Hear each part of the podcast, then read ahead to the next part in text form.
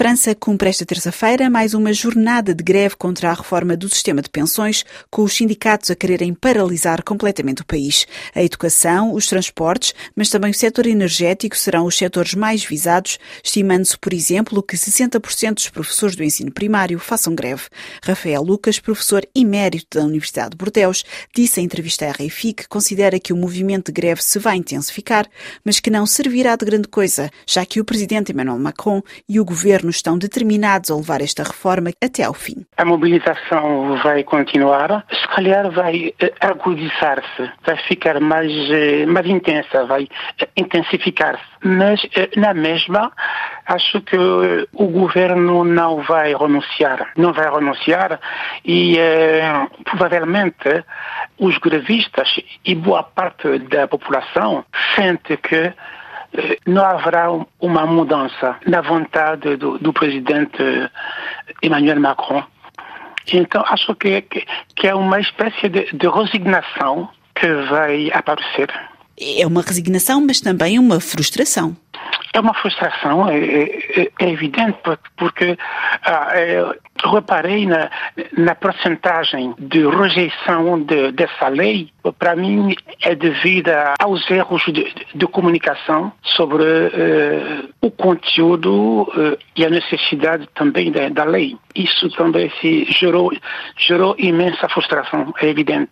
Ou seja, a lei em si prevê trabalhar mais alguns anos, traz alguns benefícios, por exemplo, a quem tem reformas mais pequenas. O que é que se passou aqui? Foi, foi a questão de Emmanuel Macron querer impor uma reforma, do outro lado, as pessoas não percebem a utilidade desta reforma. Que erros de comunicação é que estamos a falar? O que aconteceu é que uh, a reforma tem benefícios para eh, as pensões eh, mais baixas, porque eh, o que não foi dito na comunicação sobre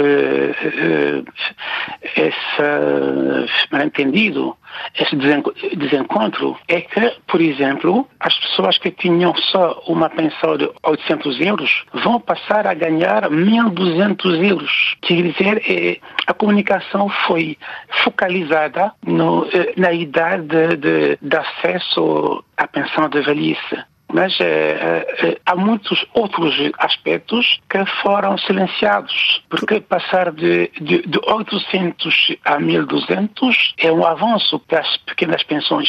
Neste momento a reforma está no Senado e foram passados agora dois pontos importantes. Portanto, acabaram-se com os regimes especiais que havia neste, neste sistema de pensões em França, por exemplo, para quem trabalhava nos transportes públicos ou para quem trabalhava para o Banco de França, e também se criou um género do index sénior, ou seja, para saber quantas pessoas mais velhas é que empregam as grandes empresas francesas, já que há um problema, por exemplo, com o emprego dos mais velhos em França. Quer-se até tentar criar um contrato especial para os mais velhos.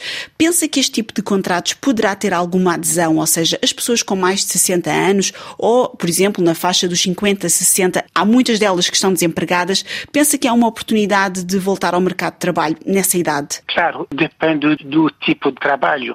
É, é evidente que para alguém, eh, por exemplo, que que, que trabalha no, no, nos telhados ou com as máquinas que, que abrem trincheiras nas ruas, elas não vão poder voltar ao trabalho aos 50 anos. Mas há outras profissões que, que são menos uh, árduas. Nesse caso, vai ser possível. Porque eu fui ver a, a idade legal do, do, do, acesso à pensão de velhice na, na Europa. Eu consultei para um, dezena de países. E eu notei que a maior parte dos países eh, europeus tem um, a idade legal de, acesso à pensão de, velhice é acima de 64 anos. Por exemplo, há um grupo com 67 anos, que é Alemanha, Dinamarca, Grécia, Itália. Depois vem eh, Holanda com 66 anos. Depois há um grupo de 60 e 65 anos. É Espanha, Áustria, Croácia, Irlanda, Hungria e Polônia.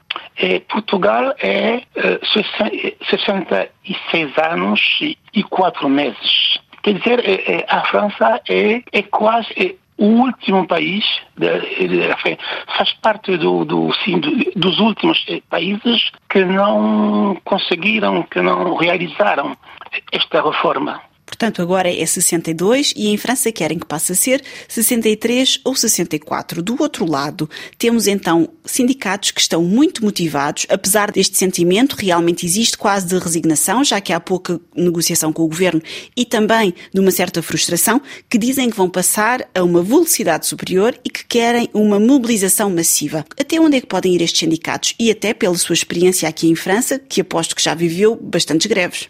Sim, mas acho que os sindicatos também não, não podem eh, bloquear o, o país, porque isto de, daria razão ao, ao Macron.